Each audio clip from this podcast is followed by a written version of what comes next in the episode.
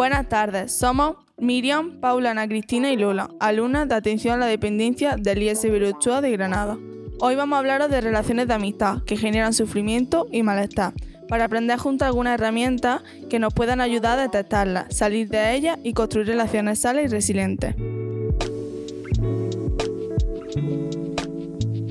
Hemos decidido hablar de este tema en nuestro podcast porque hemos observado que a nuestro alrededor se dan muchos casos de relaciones tóxicas entre ambas partes.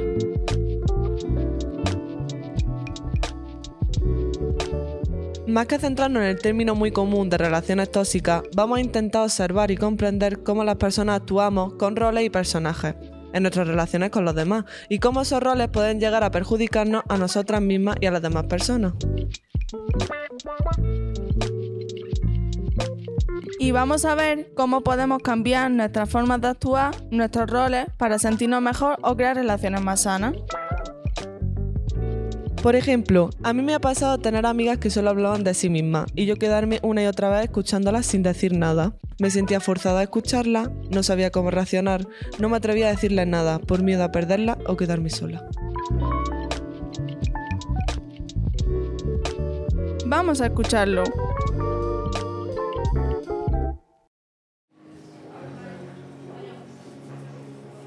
Hola, tengo que contarte una cosa súper importante que me pasó ayer. Ay, y yo, para importante lo mío. ¿Te puedes creer que ayer volvió a hablarme Jaime de Cuarto de la ISO? ¿Te acuerdas de él? Pero te estaba contando lo que me pasó ayer. Bueno, ¿pero te acuerdas de él? Sí. Estuvimos hablando hasta la madrugada y, ¿sabes qué? Yo creo que le gustó. No me lo ha dicho, pero yo sé que sí. Estuvo muy cariñoso y todo iba fluido. Ya, ya, seguro. Pero siendo sincera, le seguí el juego. Me gustó, la verdad. De aquí va a salir algo bonito, ya verás.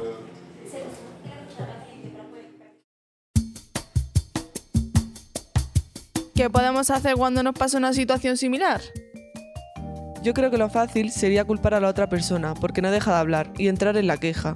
Por cierto, muchas veces es lo que hacemos cuando nos pasa. Nos quejamos a otro amigo, incluso repetimos el mismo patrón. Sí, mientras lo interesante sería pararnos a observar. ¿Por qué dejamos que se repita esta situación una y otra vez sin decir nada? ¿Qué rol actuamos aquí y cómo lo podemos hacer de forma diferente? Sí, y entonces en esta situación lo interesante sería preguntarme a mí misma, ¿por qué no digo nada? ¿Qué es lo que me da miedo? Puede ser porque te da miedo que la otra persona se enfade o te da miedo quedarte sola.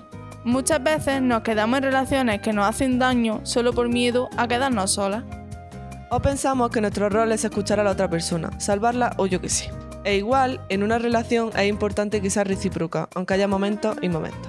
La cuestión es poner atención en por qué actuamos así en vez de poner el foco en la actitud de la otra persona.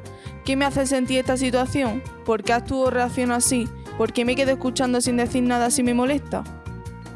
A mí también me parece muy importante preguntarnos, ¿cómo me siento en esa situación y cuál sería mi necesidad? ¿Cómo la puedo satisfacer? Observar cómo te hace sentir la situación y luego expresarlo en primera persona. Por ejemplo, cuando me hablas sin parar ni escucharme, me siento inferior, en una situación de desventaja frente a la otra persona, enfadada, molesta y necesito ser escuchada, que se me comprenda, que me valore mientras hablo.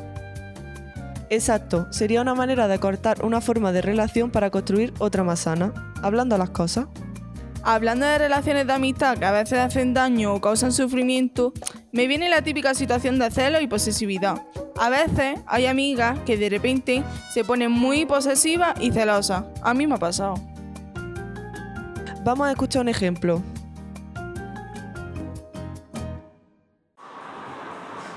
Acabo de ver tu estado de WhatsApp. Es para flipar, la verdad. ¿Qué pasa? ¿Quién es esa?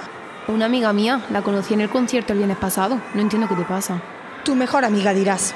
Solo subes fotos con ella y conmigo nada. Mi mejor amiga eres tú. Tía, ya lo sabes. No lo parece. Simplemente es una amiga más, me voy a reemplazarte. Eso espero, porque yo no tengo a otra amiga que no seas tú. Y por cierto, salís muy mal en la foto. ¿Os suena ese tipo de reacciones? Sí, a veces pasa. Yo he llegado a tener amigas que se ponían celosas cuando ligaba. Y puedo entender que a veces dejemos de lado a la amiga por los ligues, pero créeme, en este caso no se trataba de eso. ¿Escuchamos un ejemplo? Venga, el último. Tía, ¿has vuelto a quedar con él? Estás muy enganchada a él. Llevo dos semanas sin verle. Contigo me veo a diario. Sí, sí, siempre con lo mismo. ¿No ves que yo solo te tengo a ti? Eres un egoísta. A mí me dejas sola siempre. Parece que te molesta que quede con él, mientras la mayor parte del tiempo la paso contigo, tía.